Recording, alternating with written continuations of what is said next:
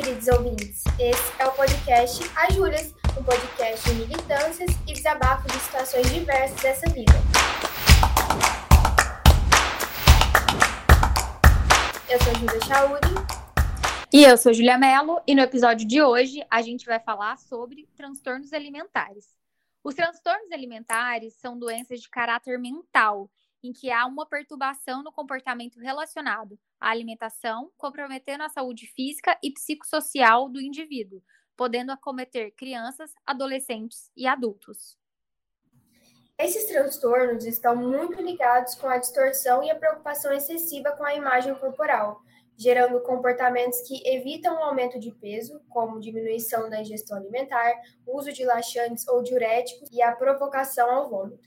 Além disso, sua incidência vem aumentando nos últimos anos, e especialistas apontam que a alta divulgação de transtornos alimentares tenha facilitado o seu rastreamento, logo que, muitas vezes, um profissional só é procurado quando o paciente se encontra em estado grave. Por serem doenças graves, com altos índices de mortalidade, os pacientes devem ser tratados e acompanhados por uma equipe de multiprofissionais, que inclui médicos, psicólogos, enfermeiros e nutricionistas, para traçar um melhor planejamento e ter um melhor desfecho clínico.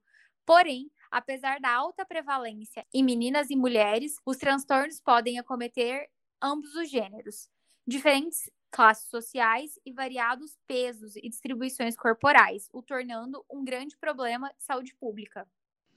Os principais transtornos alimentares, de acordo com a Associação Brasileira de Psiquiatria, são anorexia, bulimia, compulsão alimentar, tare, ruminação, pica, ortorexia, vigorexia, diabulimia, druncorexia, fatorexia e pregorexia. E para a gente falar mais sobre esse assunto, a gente está aqui com a Luísa Borges, psicóloga, capacitada na abordagem da terapia cognitiva comportamental e atuante, entre outras áreas, como a demanda de comportamento alimentar e transtornos alimentares.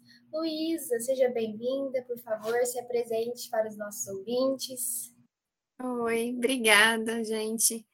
É, bom, né? Eu sou Luísa, sou psicóloga aí desde 2017 e trabalho na parte clínica desde então, com várias demandas, e ano passado eu decidi, é, comecei a me especializar na área de comportamento alimentar, transtornos alimentares, que é uma área que eu sempre gostei bastante, e que, apesar das pessoas pensarem, né, que você se especializar numa área só vai atender essa demanda, isso não é real, né? Porque a gente, na verdade, a pessoa tem várias outras questões.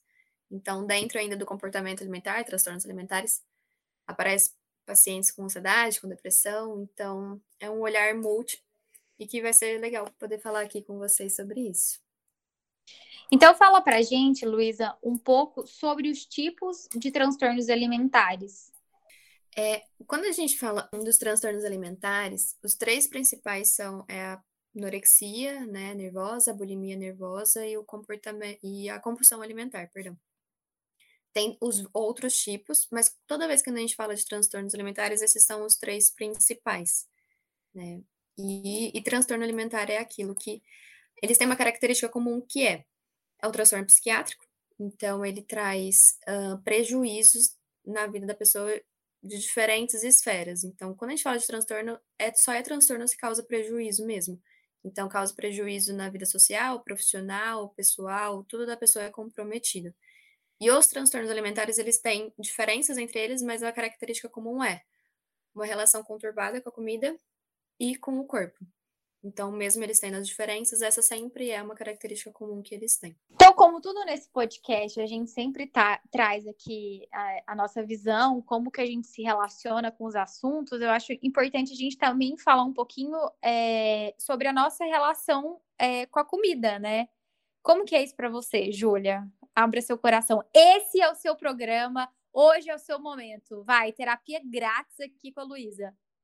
Luísa, minha filha, não, gente, para quem escuta esse podcast aqui, né, desde o início, sabe que a minha relação com a comida é merda, né? Vamos falar assim. Primeiro, tem, tem dois fatores, né? O primeiro é que eu não como verduras, frutas e legumes e eu não consigo experimentar para todo mundo que eu conto isso, fica assim, gente, mas que doida, mas é real, gente. Quando eu vou experimentar, quando eu sei que eu preciso comer alguma coisa nova, me dá um pânico assim gigantesco. Eu não consigo colocar na boca, parece que eu vou vomitar na frente de todo mundo, passar mal, enfim. Aí eu começo a chorar e vira caos. É, e tem outro fator que eu sofro muito assim, eu acabo de comer uma coisa, aí eu paro fico, ai, será que eu deveria ter comido isso tudo? Ah, mas será, será? Aí eu fico assim. Aí quem tá do meu lado já tá até acostumado, porque eu fico assim, ai, você acha que eu tô que eu engordei? Você acha que eu tô gorda? Que quando isso acontece, já percebi, isso acontece toda vez que eu acabo de comer. Então, assim, gente, eu sou problemática demais. Mas é isso, né? Vida que segue, Júlia, conta aí sua história com a comida, dá uma aliviada aí no, no clima. Não, eu vou contar. Mas é que antes da, da, minha história com a comida, eu queria que você contasse de novo a história da banana para quem não estava nesse planeta. E que você já contou isso no podcast. Mas eu sei lá, a pessoa perdeu esse episódio e eu queria que você contasse de novo. Ah, você quer que eu me humilhe aqui no podcast, né? Tá bom. Vamos lá. Um belo dia eu falei assim: não, vou experimentar uma banana, ué. O que, que tem? Aí eu morava com a minha amiga ainda, a Júlia Sidney. Ela falou: É, vamos sim. Nós fomos, compramos a banana, opa, tipo. Aí eu falei assim: Olha, Sidney, eu não quero que você me olhe, eu quero ficar sozinha para eu comer esse trem e ver o que, que vai ser, porque eu não gosto que as pessoas ficam me pressionando, né? Aí ela falou: Não, tá bom, ó, toma aqui. Aí ela me deu lá, cortou para mim um pedacinho assim, pequenininho, e foi tomar banho. Aí, na hora que ela foi tomar banho, gente, eu fiquei lá na cozinha e eu olhava aquela banana e eu começava a chorar. Eu assim, gente, eu não consigo. Sabe assim, o ato de pegar a banana e colocar na boca, para mim, é um negócio gigantesco. Parece que eu não tenho força, não tenho coragem, não sei o que acontece. Mas aí eu comi a banana, não gostei, e aí eu fiquei numa crise de choro, porque eu falei, meu Deus, eu nunca vou ser saudável, não vou gostar de nada, eu vou morrer cedo. E foi isso. eu me divirto com essa história, eu vou morrer cedo. Que é muito engraçado, assim, eu conheci a Júlia, e aí, na primeira vez que a gente se conheceu, a gente almoçou juntas no McDonald's, eu já achei muito esquisito, né? Porque ela come só um carne e queijo, e ela enfia um monte de batata dentro do carne e queijo. Aí, beleza. Poucos dias depois, eu encontrei ela no supermercado, e aí no carrinho dela tinha dois sacos de laranja. Tipo, falei, gente, o que, que é isso, né? Ninguém compra tanta, tanta laranja, ainda mais morando sozinha. E aí, aos poucos, você vai convivendo com ela e você vai vendo que ela realmente não come nada, né? E assim, umas coisas também específicas. Ela come carne, ela come carne moída, mas a gente descobriu, sei lá, há uns dias atrás que ela não come almôndega por conta da, da, da textura. E na nossa vida, assim, quem dita que a gente vai comer toda vez é a Júlia, porque do grupo todo mundo come tudo e a Júlia é quem não come nada. Então, se a gente sai, a gente vai pedir alguma comida, se a gente vai para casa de alguém cozinhar alguma coisa, a gente deixa ela decidir. Porque. Não, e assim, e isso para mim é uma coisa assim muito, muito foda. Porque, por exemplo, é, eu não sofro só por não comer. Porque eu já sofro pensando, nossa, realmente vou morrer mais cedo, vou ter problemas mais cedo, porque eu não como nada saudável. Mas outro fator que me deixa muito assim triste, real triste, e eu fico constrangida, é quando isso começa a interferir na, na minha vida, porque como, como quando eu fui pela primeira vez na casa do Rodolfo, gente, eu tava em pânico. Eu tava assim, meu Deus do céu, o que, que eu vou fazer? A mãe dele vai fazer as comidas, eu vou comer porque, vai, porque eu não como cebola. E quase todo mundo gosta de cebola, e eu não gosto. E aí eu fui para a primeira vez na casa da avó dele, que é na roça. Gente, vocês não têm noção o quanto que eu suava, tremia, pensando assim, gente, eu passar vergonha na família do Rodolfo, primeira vez que eu vim aqui. Então é muito, muito ruim sentir isso, sabe? Você ficar preocupada em onde você vai por, por conta da comida, sabe? É... Ai, muito, muito ruim, gente, muito ruim. Então, vamos lá. A minha relação com a comida é, desde sempre eu, eu sempre comi assim de tudo. Na minha casa sempre foi ofertado de tudo. E eu, eu tenho um paladar seletivo para algumas coisas. Por exemplo, eu não, eu não como banana de nenhum jeito, eu não gosto de banana. Eu não como peixe de forma nenhuma, não gosto de peixe e eu não como milho enlatado. Eu me recuso a comer milho enlatado. Mas, no geral, eu me alimento muito bem, eu como praticamente de tudo. Eu só tenho algumas ressalvas de lugares, mas isso aí não é por conta de um transtorno alimentar, é por causa do toque, que isso aqui é uma pauta recorrente nesse podcast. É... E eu tenho uma preocupação comigo, assim, é, por conta do meu problema de coração, de comer saudável.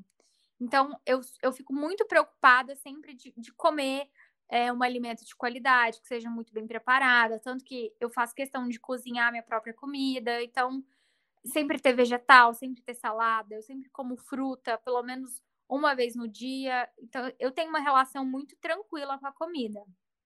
É, rola umas ansiedades às vezes que eu fico assim, meu Deus, eu preciso comer um cookie ou eu preciso comer um brigadeiro.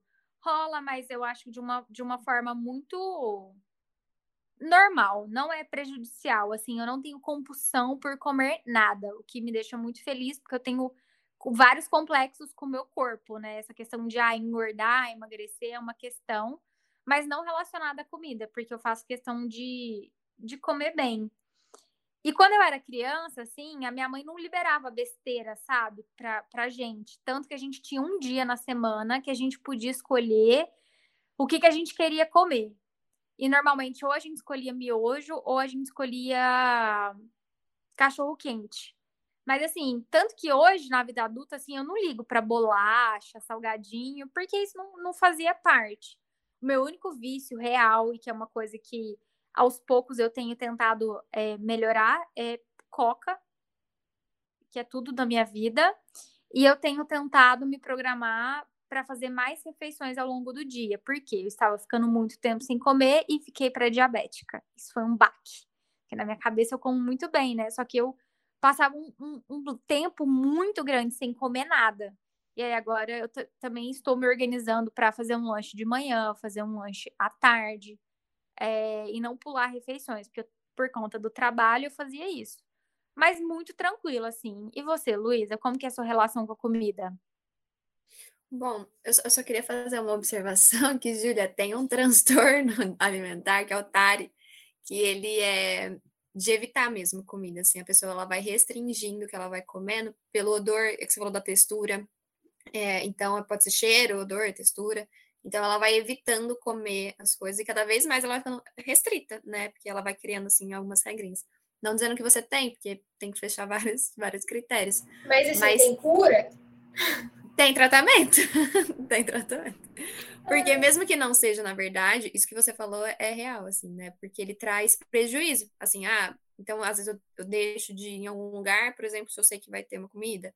Ou eu até vou, mas eu não como. Ou às vezes tem pessoas que levam coisas que comem né, para não comer outras comidas. Então, de fato, vai causando prejuízo. Mas mesmo que não seja um transtorno, tem o que a gente fala de comer, o comer transtornado, que é uma coisa que não se encaixa no transtorno alimentar, mas é uma relação que a pessoa tem conturbada com a comida. Então, ela não come, ou ela não come por algumas questões, como por exemplo isso, ou porque ela acha que vai engordar, enfim, ela vai criando regras e ela tem, acaba tendo uma relação mais difícil ali. Mas é, a minha relação ela é uma relação, assim, tranquila, assim. É, eu não nem pensei nessa área por eu já ter passado por algo, assim, de, de transtorno ou um comer transtornado. É, de fato, um interesse. Eu sempre tive uma relação tranquila, assim. Tem coisas que acho que várias pessoas cresceram, do tipo, não pode deixar comida no prato, né? Tem que comer até o final. E que para muitas pessoas hoje, essas falas, elas são muito fortes, fazem com que essas pessoas, de fato, elas comam de forma mais, ah, compulsiva, porque ela pensa que ela tem que comer tudo, porque não pode deixar comida. Foram coisas muito tranquilas, assim, na minha infância. Mas o que eu tenho, e que eu faço até uma relação, já levei isso para terapia, na, de doce, que a única questão que eu tenho na minha vida é com doce. Que desde criança eu amo comer doce. E quando eu fazia alguma coisa assim errada, minha mãe ela me deixava de castigo na dispensa. Então, eu ficava na dispensa. E aí, para passar o tempo, era uma, era uma dispensa que tinha prateleiras. Para passar meu tempo, que para mim era uma eternidade, diz ela que era assim, minutos, mas na minha cabeça durava muito tempo. Eu escalava as prateleiras, ia pegando bis, ia comia uma caixa de bis no meu, no meu castigo. E eu associo que isso me fez ter uma relação com doce, que assim, eu como doce, se tivesse chocolate, principalmente. Eu como muito. Então, essa é a principal dificuldade que eu tenho. De comer porque eu como por hábito, porque eu como simplesmente por uma questão emocional, e às vezes eu nem sinto de fato prazer, sabe? É só para comer aquilo. Então, essa é a questão que eu mais hoje cuido, que é essa questão do doce. Mas fora isso, é uma questão que está sendo trabalhada. Já melhorou muito do que já foi um dia. E quando chega, assim, um paciente para você com, com algum dos transtornos que a gente já falou, qual que é a primeira abordagem no tratamento? A primeira que a gente faz, na verdade, é primeiro ver se de fato a pessoa tem algum transtorno, né? Tem muita gente que, que se autodiagnostica, né? Então, ah, eu tenho compulsão alimentar. E aí você vai ver e ela realmente nem tem compulsão alimentar.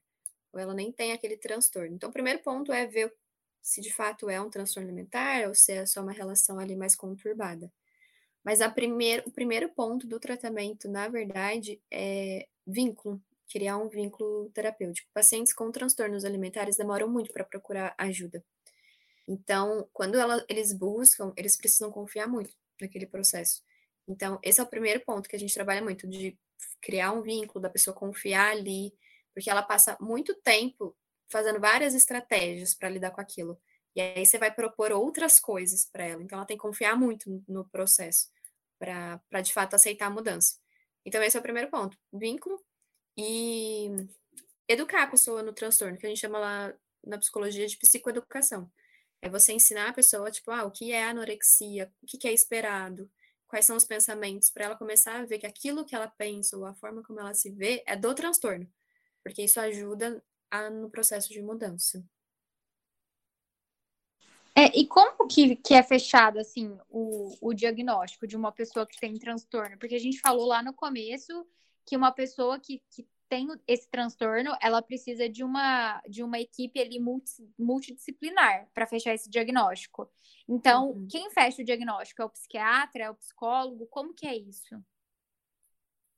Tanto o psiquiatra quanto o psicólogo, os dois podem fechar diagnóstico. Se a pessoa está fazendo um acompanhamento, por exemplo, com um psicólogo que não é dessa área e não se sente à vontade, a gente sempre fala, né? Então deixa para o psiquiatra, encaminha para um psiquiatra. Mas os dois podem dar. É... Quando essa equipe multidisciplinar ela é importante, porque a parte da terapia ela vai atuar a pessoa entendendo como funciona, a gente modificar formas de pensar, quebrar crenças, trabalhar com as crenças. O psiquiatra entra com a parte do medicamento. Então, muitas das vezes é necessário o medicamento para estabilizar alguma questão que não está ali ok e que vai ajudar no tratamento. E tem a parte, por exemplo, do nutricionista. É, o nutricionista é muito importante porque ele vai trabalhar com a parte mesmo da alimentação, falar sobre os alimentos, quebrar também algumas crenças alimentares, isso também o nutricionista pode fazer. Mas tem casos, por exemplo, é, pacientes com anorexia, dependendo do grau que ele chega, ele tá com tanto, tão magro, né, tá com tanto déficit, que ele não consegue fazer o acompanhamento psicológico, porque não, não consegue acompanhar, ele não consegue entender. Então, primeiro tem que ir para o nutricionista para ficar ok a parte, para ele ganhar ali uma sustentação, para ele conseguir entender o processo de terapia. Em alguns casos é, desses transtornos, é, precisa de internação, por exemplo, é porque você falou da pessoa com anorexia. Ela precisa fazer uma suplementação ali muito maior do que de uma pessoa que não está com nenhum tipo de transtorno. A internação, ela é necessária? Tem alguns casos que pode ser, assim, né? Tem graus de gravidade, então a gente vai sempre medindo pelo IMC da pessoa. Então, tem um IMC quando está muito baixo, né? Está um mínimo permitido, aí tem que fazer um acompanhamento, assim, muito mais próximo. Né? E, e, a família tá, tem que estar tá envolvida. É, e como que a gente consegue, assim, descrever a relação de um paciente com seu corpo é, nos casos de, de transtorno alimentar? Porque é, é como, em alguns casos, é como se a pessoa estivesse agredindo a si próprio, né? A gente pode considerar isso? Como, como que funciona? É, a relação que, essa, que, a, que uma pessoa com transtorno alimentar tem, assim, é uma relação de sofrimento né? Então, ela não faz aquilo, né, por exemplo, por um estilo de vida, ela realmente ela não tem aquele domínio. Né? Então, normalmente é, é, é uma, normalmente não, para ser transtorno é sofrimento. Então, ela tem uma relação de sofrimento com o corpo. ela não se enxerga daquela forma. Por exemplo, na anorexia, é um transtorno cognitivo. Então, você pode dizer para ela, olha, você está muito magra, mas ela não se vê daquela forma. Então, não é porque ela realmente, ah, tipo, eu não quero.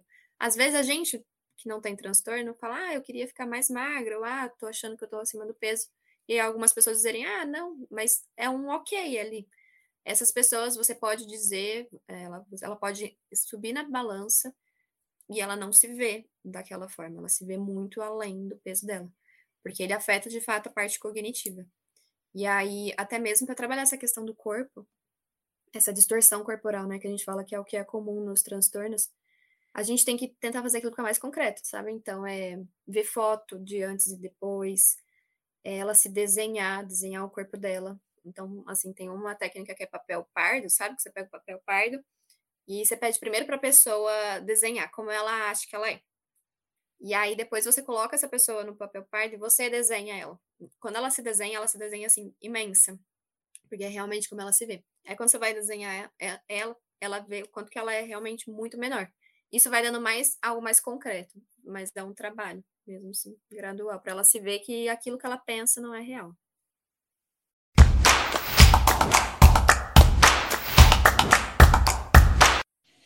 E quais são as principais diferenças entre os transtornos? Por exemplo, é, a pessoa que tem anorexia, ela deixa de se alimentar. A pessoa que tem bulimia, ela tem o hábito de vomitar o que come. Assim, conta pra gente um pouquinho dessas diferenças entre os principais tipos de transtorno que a gente tem listado. Então, é, pensando assim nos três primeiros, né, que é a, os três principais, né, que é a anorexia, a bulimia e a compulsão, os três têm o objetivo de perder peso, né? Então a pessoa ela tem ali um objetivo de perda de peso. A anorexia, é, ela, a pessoa normalmente, ela para ser anorexia, na verdade, ela precisa estar tá com IMC abaixo do mínimo, que é ali 17. Então ela tem que estar tá com 17 para baixo. Só que na anorexia, a gente só pensa na, na anorexia pessoas que são muito magras. Mas às vezes tem pessoas que que estão ali com esse IMC assim 17, ela tá magra, mas ela já está com anorexia. E ela tem um comportamento de evitar comida. As pessoas com anorexia, elas evitam a qualquer custo comida. Então, são pessoas muito perfeccionistas, que montam o prato de forma certinha, coloca muito pouca comida. Quando come, acha que está comendo muito. É, só que na anorexia, a pessoa também pode ter um comportamento, por exemplo, de provocar vômito, que é o que a gente chama de purgativo, um método para tentar evitar ganhar peso. Então, ela pode tentar provocar vômito, ela pode fazer uh, exercício físico alopradamente para tentar perder. É, e o que acontece na bulimia? A, bulimia também. A pessoa come e aí ela coloca aquilo para fora. Essa é a característica da, da bulimia. Então, ela pode evitar ganhar o peso pelo vômito, que é o mais conhecido, mas também atividade física, fazendo jejum, uso de laxantes. Ela vai usando métodos para evitar o ganho de peso. Qual é a diferença, por exemplo, da anorexia, então, e da bulimia? O IMC. Anorexia, na bulimia, a pessoa não tem um IMC baixo, ela tem um IMC ok. E a compulsão, ela não. São pessoas que comem de forma assim muito exagerada. Que é isso, assim, dentro de um prazo, tipo, de duas horas, a pessoa come muita comida. Assim, às vezes a gente fala assim, ah, eu tenho compulsão, porque a gente comeu, lá, um pacote inteiro de bolacha. Isso não é compulsão, assim, compulsão a pessoa come muita comida, muito mais do que qualquer pessoa comeria naquelas mesmas condições, num prazo muito curtinho de tempo. E a compulsão não tem métodos compensatórios, a pessoa só come mas ela não tenta uh, evitar esse ganho de peso aí por esses métodos. Essa é, é uma das características assim principais desses três.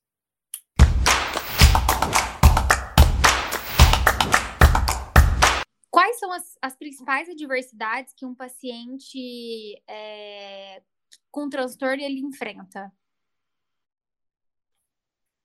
Bom, assim, é, são vários, né? Então, é, são pessoas que podem ter uh, a perda mesmo, uh, da, a questão cognitiva mesmo, ela enfrenta a diversidade de afastamento de pessoas próximas, né? Ela vai se afastando, na verdade, porque a partir do momento que ela vai evitando entrar em contato, por exemplo, com situações que envolvam comida, comida também envolve socialização. Então, ela também vai deixando de socializar. Muitas vezes, além dessa questão da comida, o fato de socializar, as pessoas criticam, as pessoas dizem é, ah, você tá magro, ou ah, você engordou. Então a pessoa ela vai evitando estar nesses lugares. Então são pessoas que vão se afastando, que vão ficando sozinhas. esse é um fator que até atrapalha elas buscarem por ajuda. Muitas vezes elas estão muito sozinhas, muito retraídas. É, então, afeta a parte profissional, afeta a parte pessoal, afeta todo o desenvolvimento que ela possa ter. E, sem dizer que ela pode é, ter outras doenças, parte de gastro mesmo, assim, esôfago. Então, são pessoas. O tratamento multi envolve também médicos, dentista. Par, o provocar o vômito, por exemplo, pode causar vários problemas é, bucais, né, dentários, assim, a parte de gastro. Várias outras doenças podem vir a partir desses métodos que essas pessoas usam.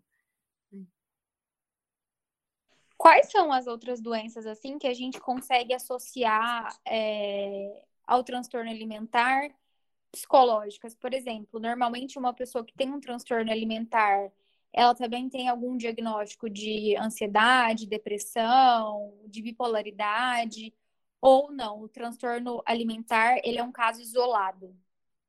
Tem, grande parte tem, assim. É pouco provável que só tenha o transtorno alimentar. Os principais são é, a ansiedade, depressão, a bipolaridade, toque. É, toque também, ele é um, uma comorbidade que a gente fala, ele vem junto com o transtorno alimentar. Então, por isso que às vezes a gente não consegue falar do transtorno alimentar se não cuidar também do toque, por exemplo. Né? Então, é tudo junto. A ansiedade, ela é um fator para a pessoa, por exemplo, com compulsão, recorrer à comida. Então, se eu não olhar para a ansiedade, eu não vou conseguir cuidar da compulsão. Então, normalmente tem esses outros transtornos juntos também.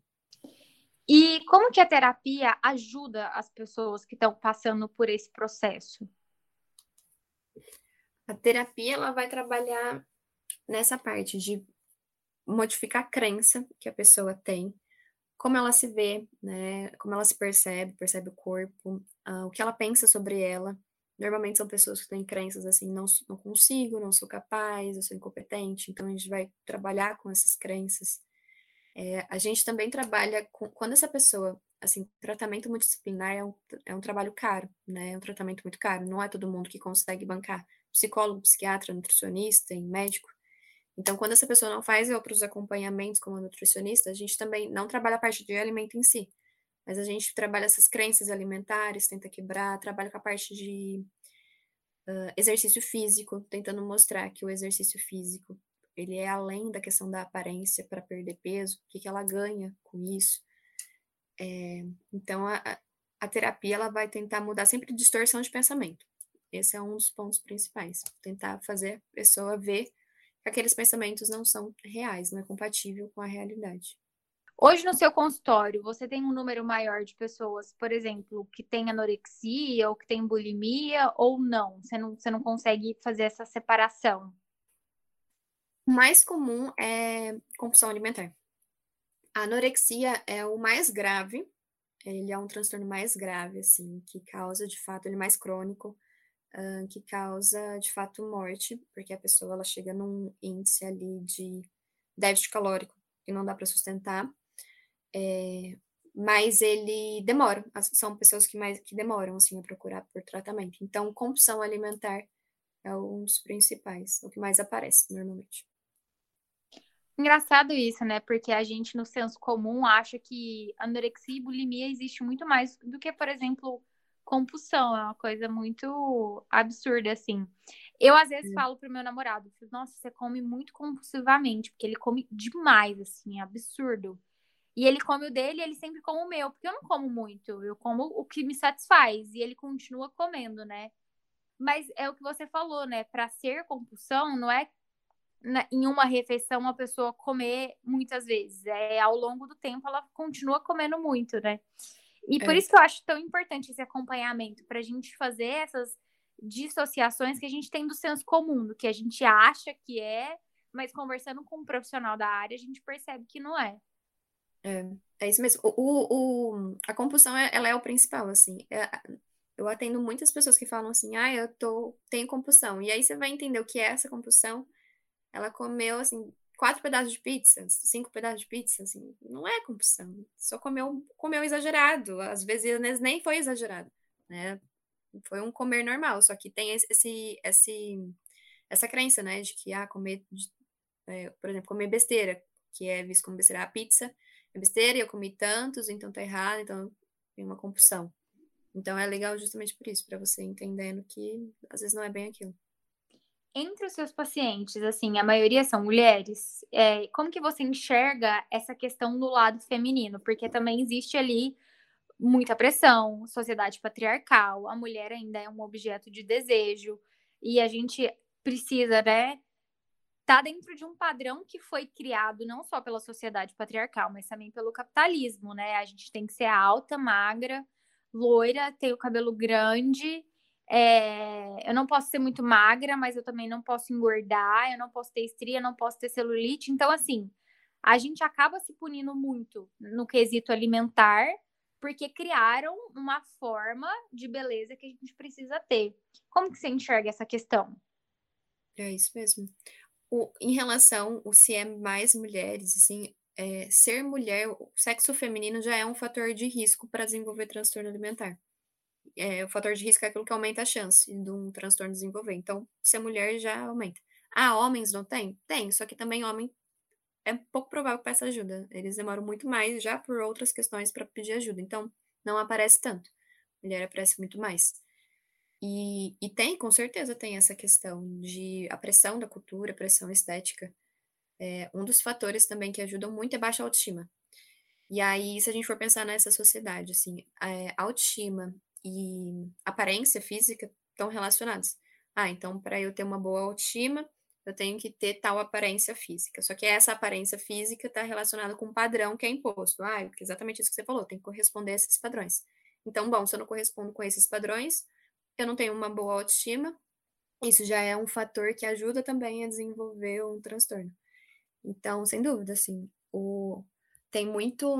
Tem uma frase que eu vi uma vez e que eu sempre digo isso, porque tem muita. um discurso, assim, de uma preocupação com a saúde, só que não é uma preocupação com a saúde, é uma pressão puramente estética. Então, dizer, ah, fazer exercício físico para cuidar da saúde, mas não tem uma preocupação ali com a saúde. É para você ficar magra, para você ter aquele corpo.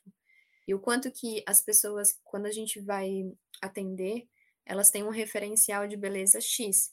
E aquele referencial, além de ser um referencial de beleza, é referencial de sucesso. Então, se eu não for magra, se eu não for desse jeito, eu também não vou ser feliz, não vou ter sucesso na minha carreira, não vou ter namorado, enfim, não vou me relacionar com ninguém. Então, um corpo, ele é relacionado com muitas coisas. Então, se eu não tenho aquele corpo, pronto, acabou tudo, né? É, é a ideia que, que as pessoas têm. É, você falando aí, eu fiquei pensando em algumas coisas, assim, porque, por exemplo, quando eu era mais nova, a minha mãe pegava muito no meu pé, porque depois que os meus pais separaram, eu fiquei muito gordinha. Comecei a comer muito, porque, né, rolou ali uma ansiedade total. Seus pais estão separando, você tá mudando para outra cidade, é, fui morar com os meus avós, então era muito mais permissivo, doce, besteira, né? Engordei. E a minha mãe ficou muito tempo no meu pé, assim, olha, você tem que emagrecer, come menos, toma menos refrigerante. Lá em casa, todo final de semana a gente fazia brigadeiro. Então, todo domingo lá em casa tinha brigadeiro. E eu emagreci muito, assim, a partir dos meus 13 anos, porque eu também comecei. Ah, menstruei, comecei a fazer dança, e aí eu emagreci, mas eu sempre tive isso na minha cabeça, né? Tipo assim, ai, não posso engordar. Porque, porque assim, eu nunca fui magrinha, né? Eu tenho quadril largo, eu sou bunduda, eu tenho a perna grossa. Então eu nunca fui magrinha, mas eu também tenho esse quê de ter a minha mãe falando pra mim na minha cabeça de que eu não poderia engordar, é, criando ali um padrão. Não, não tô demonizando a minha mãe, tá, gente? Né? Eu, eu aprendi que ela fez o que ela achou melhor e o que ela conseguiu, e tá tudo certo, perdão foi dado. Mas é, eu sempre tive esse estímulo, não só dela, né? Por exemplo, na minha adolescência, a minha mãe assinava capricho, então tava lá na revista qual era o corpo ideal, como que eu deveria ser. Depois a gente foi para a internet, é, com essa questão de como tem que ser o nosso corpo. Eu até falei aqui no último episódio sobre a questão dos filtros, né? Que depois dos filtros eu comecei a achar que eu tinha um nariz grande. Mas aí tava vendo fotos antigas e percebi que eu tenho um nariz normal. E aí a gente sempre se olha no espelho. Se eu parar aqui agora e me olhar no espelho, eu sempre vou achar alguma coisa que eu quero mudar. Ah, eu queria muito afinar meu braço, eu queria tirar as manchas que eu tenho de melasma. Ai, queria que a minha axila fosse mais clara. Não queria ter o quadril largo, não queria ter celulite. Porque é isso, a gente tá, tá, tá posta dentro de um padrão que faz com que a gente não enxergue o que a gente realmente é, né? A gente tem uma amiga que fala assim pra gente, ai, queria tanto que, que você pudesse me, se ver como eu te vejo, né? Que você pudesse se ver com os meus olhos, porque a gente associa o fator beleza aos outros fatores da nossa vida, né? Então, é o que você disse. Se eu não for magra, eu não vou ser feliz, eu não vou ser amada, eu não vou ter sucesso. Mas por quê? Quem falou isso pra gente, sabe? Quem ditou que isso é certo? Porque aí a gente também começa a, a pescar aqui outras variáveis da sociedade que impactam a nossa vida.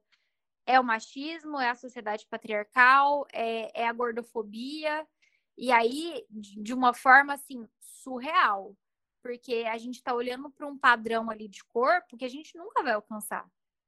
Porque você vai ter para você chegar nesse padrão, você deveria ter uma pessoa cozinhando para você, você deveria treinar duas vezes no dia com personal, fazer inúmeros tratamentos estéticos, ter todas as suas fotos editadas. Então, assim, não dá, gente. A gente é vida real mesmo. É... E a gente tem um corpo real, que é nosso, e a gente tem que aprender a amar ele, né? Só que ainda tem um outro viés. Se eu tô um pouquinho acima do peso, eu não mereço ser amada, eu não sou bonita, eu não tenho sucesso. Mas quando eu emagreço, todo mundo começa a falar: está muito magra, está muito magra, está muito magra. E a gente tem visto isso muito online, né? A Bruna Marquezine foi demonizada por muito tempo porque emagreceu. Eu tava vendo no Twitter esses dias todo mundo detonando a Rafa Kalimann. Eu não sigo ela, mas estava todo mundo detonando ela porque ela tá muito magra. E aí a, é, as pessoas começam a ofender, né? A outra. Ai, você tá muito feia, tá parecendo um cadáver. Ai, você emagreceu, ficou muito cabeçuda. Como se o corpo da mulher fosse um território ali de todos, não dela. Então a gente, a gente vê que a questão do transtorno alimentar, ele também é uma questão social de como a gente foi criado, de como a gente foi educado, do que a gente recebe de informação, no fato de que o corpo da mulher é território de todo mundo, todo mundo pode opinar, todo mundo pode falar. E eu, eu percebi muito isso comigo nos últimos dias.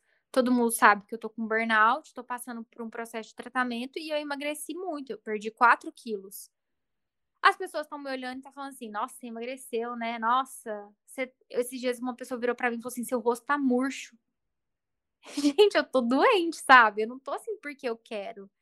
E isso mexe demais com a nossa autoestima. Então, se eu percebo que eu engordo um pouquinho, a minha autoestima fica abalada. Agora que eu, que eu emagreci, a minha autoestima tá muito mais abalada, porque tá todo mundo comentando, como se também isso fosse uma vitória, um sucesso.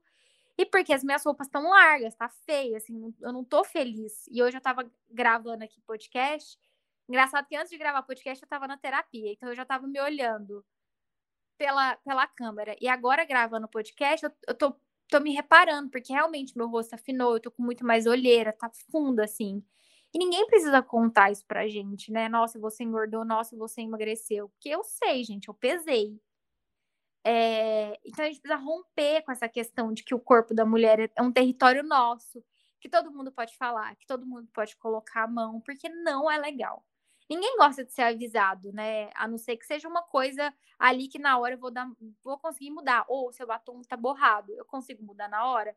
Então, beleza, eu limpo aqui. Ai, nossa, tá com o dente sujo. Eu consigo tirar. Ai, arruma seu cabelo que ele tá bagunçado. Beleza. Mas falar de coisas que a gente não controla, de coisas que a gente não consegue mudar, por exemplo, eu acabei de doar meu cabelo de novo para o Hospital do Câncer tem a menor necessidade de ninguém chegar para mim e falar assim: nossa, seu cabelo era tão bonito, né? Por que, que você cortou? Ai, nossa, você emagreceu muito esses dias, né? Não, são coisas que eu não vou mudar ali na hora. E são coisas que eu não quero ouvir. Porque eu, eu, eu decidi, né, depois de muitos anos fazendo terapia, que o meu corpo é meu, ele não é nosso. Então, se eu quiser doar meu cabelo, eu vou doar. Eu, eu já sei que eu emagreci, eu tô voltando é, pra academia agora que eu tô me sentindo mais forte eu vou voltar a treinar, então eu vou recuperar minha massa e eu já tô voltando a me alimentar, fazer todas as refeições. Então, assim, eu vou voltar pro meu peso de antes. Ninguém precisa me avisar dele. Isso são coisas que não, não são legais. Como que é isso para você, Júlia? Olha, eu tenho esse, esse rolê assim de ficar sempre questionando como eu tô e eu sinto que eu preciso muito da aprovação das pessoas sobre como eu estou. Isso é uma coisa que me incomoda bastante, até o fato que eu comentei aqui no começo, de eu acabar de comer e eu virar pro Rodolfo e perguntar assim, ah, você acha que eu tô gorda? E isso, gente, eu não pergunto só pro Rodolfo, não. No trabalho eu pergunto. Hoje mesmo eu tava numa crise, porque meu amigo tirou uma foto minha distraída e eu achei que a minha cara tava enorme. E eu tenho, gente, vou desabafar. Eu tenho um complexo enorme com o meu rosto. Eu acho que meu rosto é gigante. Parece que minha cara é, enorme, assim. E eu fico, meu Deus, eu preciso fazer bichectomia, preciso tirar. Chega. Mas aí todo mundo. E é o que a Luísa falou é uma coisa muito verdade. Tipo assim, todo mundo fala: não, Júlia, você tá, tá ótima, tá tudo bem, não, não tá do jeito que você tá falando. Mas a questão é que eu não consigo enxergar como as pessoas falam, entendeu? Eu não tenho essa visão assim, para mim não tá tudo bem. É muito difícil. A minha cabeça tá sempre pensando, ai, mas preciso voltar para academia, preciso fazer isso, fazer aquilo, não posso comer tanto, tem que diminuir o doce, porque eu também sou muito viciada em doce. Então eu tô sempre pensando o que, que eu preciso fazer para assim, para eu me manter e não engordar. E muito disso, eu não sei assim, com certeza, né? É influenciado pela, pelas redes sociais, eu acho. Porque a gente tem que estar. Tá, a gente dá de cara com um monte de gente com um corpo assim maravilhoso. Mas aí é igual a Júlia falou. É uma pessoa que é sustentada pelos pais, é, treina duas, três vezes no dia, é, tem uma alimentação certa, que alguém cozinha, tem a marmitinha dela ali todo, toda vez. Então, assim, essa pessoa não precisa se preocupar com nada, só com ela mesma, com o corpo dela. E isso é muito foda, porque as pessoas começam a postar as coisas nas redes sociais e não tem tanto essa responsabilidade com que como isso vai impactar na vida das outras pessoas, né? Eu vejo a Virgínia, por exemplo. Meu, ela teve um filho faz pouco tempo, faz um ano, sei lá. E o corpo dela é perfeito, cara. Eu acho que ela saiu da mesa do parto e já foi fazer a lipo de novo que ela tinha feito, né? Porque antes dela ficar grávida, ela tinha feito a lipo. E aí depois a barriga tava normal como se tivesse feito a lipo. E aí, assim, não, beleza, eu tenho conhecimento de que ela fez uma lipo. E quem acha que aquilo é realmente verdade? Que ela emagreceu com, com chá, com não sei o que lá, com shake. Então, quando a gente vai parar para analisar essa questão, assim, é, dos padrões da mulher, eu acho que hoje em dia está muito mais forte. Eu acho que a gente anda pensando muito sobre isso, porque é o que a gente vê é, muitas vezes nas redes sociais, que a gente se depara toda vez. Eu até comecei assim, algum tempo atrás, já alguns anos para cá, eu não sigo mais esse pessoal, assim. Eu parei de seguir essa, essas mulheres que falam muito sobre o corpo e o corpo é perfeito e a vida é perfeita. Porque não é o que condiz com a minha realidade, né? E nunca vai ser, nunca vou atingir. Então, eu acho assim, melhor a gente evitar ficar consumindo esse tipo de conteúdo e consumir o que realmente vai acrescentar na nossa, na nossa vida. Inclusive, gente, falando sobre isso, vou indicar aqui o Instagram da Luísa, que é muito bom. Eu sigo e olha, eu fico vendo as coisas e é muito bom o conteúdo dela. Siga lá. Fala aí seu Instagram, Luísa, o pessoal. É o publi, agora é a hora do publi. É, agora é a hora. o Instagram é arroba, né, psi nossa, gente, me deu um branco. É psi.luisaborges. É esse. Aí, gente, siga lá. Mas eu, isso que vocês falaram é um ponto muito legal, porque a, qual é a referência que você segue, né? Porque se você só, re, só seguir gente que tem aquele corpo, aquela rotina que não tem nada a ver com a tua realidade, bom, você vai realmente só ficar frustrada. E tem um outro ponto que você, você nunca sabe qual é o método que aquela pessoa tá é, usando para emagrecer, para ter aquele corpo. Às vezes ela posta que tá indo pra academia todo dia. Só que todo o restante que ela faz, aquilo não é dito. Então eu entendo que se eu for na academia, eu vou ter aquele corpo também. Então tem muita coisa que a gente tem que ser mais crítica com o conteúdo que a gente consome. E tem uma cultura de emagrecimento, uma, uma a empresa de emagrecimento, né, ela vende muito, né, muito, então o quanto que a Júlia estava falando sobre a questão do capitalismo, a questão do, do, machismo, e tem toda essa cultura da dieta, do emagrecimento, que eles vendem muito, eles ganham muito dinheiro com isso. Então, consumir, vender esse tipo de, de corpo, de produtos, é muito viável, né, para isso. Ô Lu, e agora só uma, uma pergunta assim, minha, assim, pessoal, que surgiu aqui na minha cabeça. Eu queria saber sua opinião sobre Maíra Card. O que você acha assim, sobre ela? Olha. Luísa, se você não for polêmica agora. É um assunto veio, polêmico. É, você não veio com todo o seu coração para esse podcast. É um assunto polêmico. Olha, a minha opinião é assim: é, tem tem coisas que as pessoas fazem e falam que são assim um desfavor, né, para a sociedade. Então, assim, tem é, eu vejo que o conteúdo é um desfavor, é um desfavor porque é, vai justamente contra todas essas questões, assim. Então, a questão do Arthur, né, o quanto que foi vendido, tipo, ah, ele emagreceu tanto antes de entrar, o quanto que lá ele estava tendo comportamentos que ele nunca teve e depois saiu, então vai ser vendido que, olha, eu vou fazer em 30 dias um milagre. E é vendido isso. Então, bom, eu posso comer loucamente, depois eu vou e compro um programa de emagrecimento e eu vou ter esse corpo.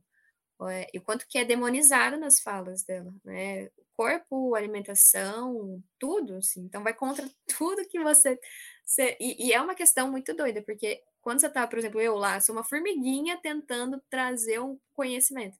E eu penso, gente, se eu sou uma formiguinha, quando essa pessoa fala essa coisa, nossa, é um. Você fala, meu Deus, pelo amor de Deus. E com certeza, 99% das pessoas vão muito mais na linha dela do que a formiguinha que está tentando falar o contrário. Porque é o que é aplaudido na sociedade, né? É o corpo dela, é a rotina dela, o que ela faz para aquilo. Então, não contribui em nada para esse bem-estar que a gente tenta procurar, que é um bem-estar integral. Então, eu, olha, eu me revolto com os conteúdos dela. Ela é um serviço, né, gente? Aí depois do, da história do estupro alimentar, assim. Ai, gente, não tem nem o que falar, né? Assim, pelo amor de Deus. Quem, quem segue essa mulher? Porque é, ela é toda tóxica, né? Não é só na alimentação, é, é, no, é no geral. Ah, não, sério, não tem paciência. Não, e eu fico pensando muito na filha, né?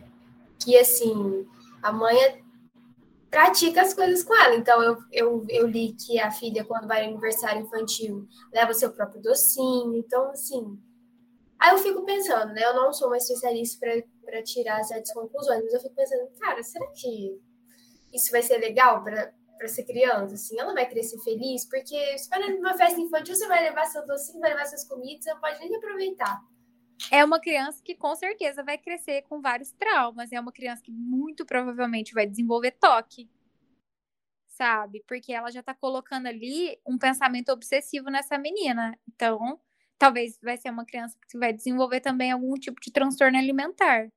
Eu, tô... é, eu vi uma reportagem que acho que ela, ela falou, o Arthur falou, que ela já pergunta para as pessoas: ah, tem açúcar? Então eu não como. Então, né? Então ela já tá criando assim: isso não pode, isso pode. E o quanto que o comer não é só comer de ingestão, assim, comer é, é socializar. Então, eu vou numa festinha, eu tenho que levar minha marmita. Então, o que além da alimentação, o que, que essa criança vai passar pensando nisso, né? Nessa socialização, ou eu vou deixar de sair, ou eu não como esse alimento. É, é, tem muita coisa envolvida nisso. É, é, é o que a, que a Júlia falou, né? Não dá para seguir essas pessoas. Eu também já não sigo há muito tempo. Por exemplo, você estava falando da Virgínia, né? Ela, depois que ela teve bebê, ela fez a lipo e ela ainda fez aquela lipo que deixa como se a barriga fosse chapada com músculo, sei lá como é que chama isso, né? Então, assim, é, pessoas que não têm o mesmo estilo, estilo de vida que eu tenho, que não tem o mesmo biotipo que eu tenho, que eu também tirei essas pessoas do meu Instagram, porque também tem essa questão, né, do biotipo. Se eu não tenho aquele biotipo, eu jamais, gente, eu nunca vou ter 1,70 de altura, eu tenho 1,58. Eu jamais vou ter um pé sofisticado, porque eu calço 33. Eu nunca vou poder usar um anel nananã, porque minha mão é de criança, eu uso o aro 10. Então, assim, eu nunca vou usar 36, eu sou muito bunduda, eu sempre vou usar 38. E 38 nem é um número grande, sabe? Então eu tirei essas pessoas assim da minha vida, porque eu tava, eu tava percebendo o quanto aquilo era nocivo para mim, sabe? Porque todo mundo do Instagram que faz stories tem uma pele linda, o cabelo tá brilhoso, a sobrancelha tá feita, o nariz tá fino, o dente tá branco. Aí eu me olhava no espelho e falava assim, gente, sabe? Não sou eu. Ainda mais porque eu moro num apartamento que tem a parede amarela. Bate o contraste aqui. Em toda ligação parece que eu tenho hepatite. Se eu tiro uma foto aqui, parece que, sabe, que eu tô com febre amarela, que eu tô, sabe, morta. Então eu tirei essas pessoas da minha vida, porque eu, eu falei hoje pra minha psicóloga, eu sou uma nova pessoa, hein? Ninguém me faz sentir mal mais. Entendeu? A real agora é essa.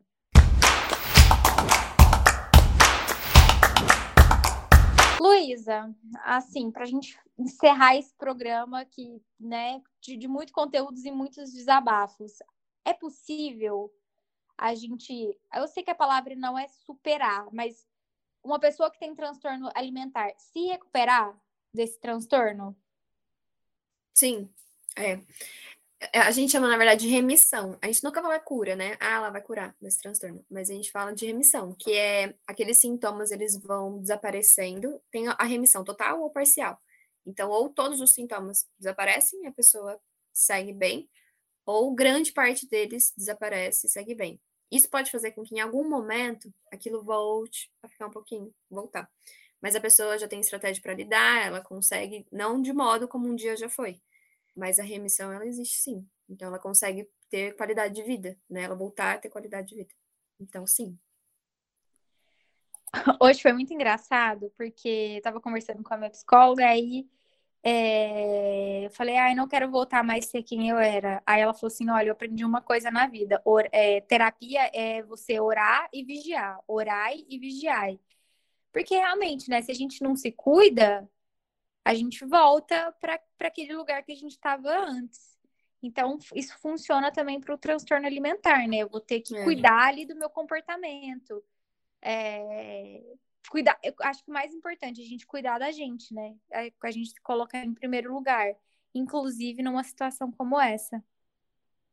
É isso mesmo. É o automonitoramento que a gente chama na psicologia. É você se monitorar. Ah, eu tô pensando isso de novo. Ah, tô tendo esse comportamento de novo. É isso. É constante. É para sempre. Não só de transtorno, né? A gente tem questões que a gente tem que ficar se lembrando sempre.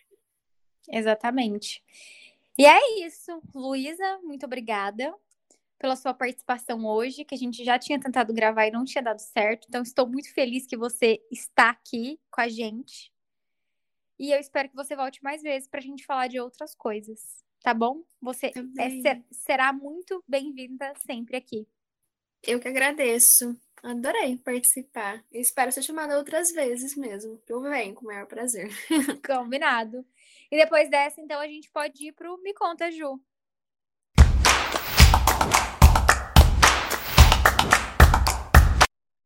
Me conta, Ju. Ai, que linda! Ela fala isso todo o programa, gente. Coisa belíssima. Gente, eu quero dividir uma coisa hoje com vocês. Eu já falei várias vezes aqui do Bernardo, meu afilhado e tudo mais, né? E ele é uma criança que já faz terapia, é uma criança que dá um trabalhinho, né? Eu falei, gente, esse menino tá precisando fazer um esporte, né? Porque, tadinho, ele teve Covid, emagreceu e ele já tá bem gordinho de novo. Eu chamo ele carinhosamente de balofinho. Porque o Bernardo é uma criança que come muito, come muito doce, né? E aí ele começou, a, falei, ah, ele precisa fazer uma atividade física. Perguntei para ele, falei, você quer fazer karatê ou você quer fazer judô? Porque eu queria alguma coisa para trazer disciplina também para ele. Ele falou para mim que queria fazer karatê. Começamos no karatê. Gente, essa criança lutando karatê, assim, vocês não estão entendendo que é a coisa mais bonitinha do universo. Porque, assim, ele é muito grande para quem tem cinco, cinco anos, assim. Você vê ele no, na turminha dele, ele é o maior. Mas ele é muito fofo, sabe? Aí você vê aquela bundinha gordinha dele. Não, é assim, surreal. É a coisa mais linda do universo. Eu tenho o afilhado mais perfeito do mundo. E é, é isso. Só queria dividir isso com vocês, que ele fazendo karatê é a coisa mais fofa do planeta. E você, Luísa, o que você desabafa nesse dia de hoje? Então, meu momento de desabafo de hoje, povo que não sabe se manter num relacionamento longo, ser fiel, fiel ao que sente, né? Que ao invés de ser homem suficiente para chegar, conversar, dizer não quero mais, tem esses comportamentos infeliz, né, de trair as pessoas que estão ali na hora dos perrengues, na hora das conquistas. E é isso. Chega desse povo. Não quer, gente? Termina. Mas mais fácil. Mas é ser mais sincero. Engraçado, eu tava conversando sobre traição essa semana com o meu namorado, que a gente tem uma visão muito parecida em relação a isso, né? Eu acho que a solução para o relacionamento ruim é o término, gente, não a traição, sabe? Não tá feliz? Senta, conversa, tem solução? A gente consegue resolver? Vamos tentar resolver. Não dá mais? Vamos cada um seguir seu rumo, sabe? Eu acho que não é só nem a traição, sabe? É a falta de lealdade com o casal. E para mim isso é inadmissível. Não, não rola. Não dá. Você, Chalde, não pode reclamar do calor, não tá calor. Não vale falar que tá cansada. Beleza. Cara, eu não tenho nada assim. Tava aqui tentando resgatar na memória, mas uma coisa que me tirou do sério hoje foi quando eu fiquei sabendo desse, desse caso aí da traição. Porque, meu, ele é Shakira, velho. E aí, como é que você trai a Shakira? Eu falei, gente, se a traíra Ó, se a traíra. se a Shakira foi traída e eu que sou uma mera mortal. Fiquei pensando, né? Mas eu também sou desse time aí, de que, olha, inadmissível. Gente, é, pra mim é fora da, da realidade, assim, não tem desculpa, não tem nada que faça eu mudar, voltar atrás. Foi porque isso e aquilo, não. Eu acho que é muita falta assim, de lealdade mesmo. E... É, um relacionamento que chega nesse ponto, gente, ele já acabou. Mas por que, que não termina antes de cometer o ato? Né? Sim, é uma escolha, né? E, e, trair é uma escolha. Você tem várias escolhas. Você tem a escolha de conversar, você tem a escolha de terminar. Você escolheu trair. É tua escolha fazer isso. Ai, gente, é uma sacanagem. E realmente, se até a Shakira foi traída, o que, sobra pra gente, não é mesmo? Pois é, mulher. Ai, vida que segue, né? É, a gente só não sabe para onde, né? então, depois dessa, a gente pode ir pro Fala aí, Ju.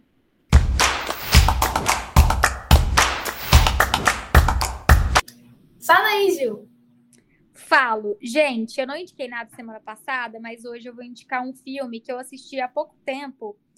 Uh, eu vi ele pelo Amazon Prime, mas eu já falei aqui para vocês, né, gente? Dá uns pulos aí que vocês encontram. O filme chama Animais Noturnos, que aí ele conta a história de um escritor que pede para ex-mulher para ler um, manuscrito dele, do novo romance. Mas aí, tipo, ele faz uma analogia do romance que ele escreveu com o relacionamento que ele tinha com ela. E é, é um filme, eu, eu não entendi se ele é um filme de suspense, se ele é um filme de drama, mas é um negócio muito doido que faz a gente pensar, assim, né, em como comportamentos estão ligados também, às vezes, com o que as pessoas falam pra gente, a gente internaliza, né? E é, tipo, é um super elenco, né? É um filme com a Amy Adams e com Jake Gyllenhaal. Então, acho que vale super a pena assistir. E você, Xulia, o que, que você indica pra gente hoje? Olha, como ainda é meu repertório, ele tá pouco, né? Eu ainda continuo vendo Pantanal e The Office, mas eu vou assistir coisas novas, tá, tá na, minha, na minha lista de objetivos. Mas eu vou indicar aqui um reality show que eu assistia muito em Discover. E tem um pouco a ver com o nosso tema, né? Não tanto, mas é relacionado à comida, que é Quilos Mortais. Não sei se vocês já viram. E assim, é muito interessante assistir esse reality, porque você vê que todo mundo que é obeso, que fala sobre é, pessoas obesas, que precisam emagrecer para poder fazer cirurgia bariátrica e salvar a vida deles, porque é uma questão assim de vida ou morte, que eles já estão tão, tão obesos que está afetando a vida deles e pode morrer a qualquer momento.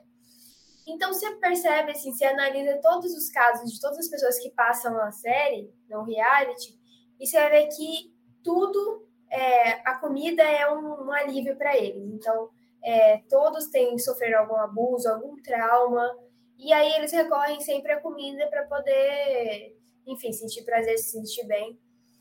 Então é muito interessante assistir. Quem ainda nunca assistiu, recomendo. Que os Mortais tem no Discover Plus.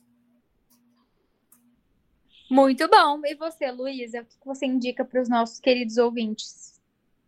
Olha, eu sou do time da Júlia, eu tenho dificuldade em começar em assistir coisas novas, porque eu tenho dois padrões de referência, que é Friends e Grey's Anatomy. Então eu acho que nada. Gente, a Luísa é minha gêmea, entendeu? entendeu? Eu acho que nada chega aos pés. Então eu sempre acho, não vou assistir porque não vai ser tão legal.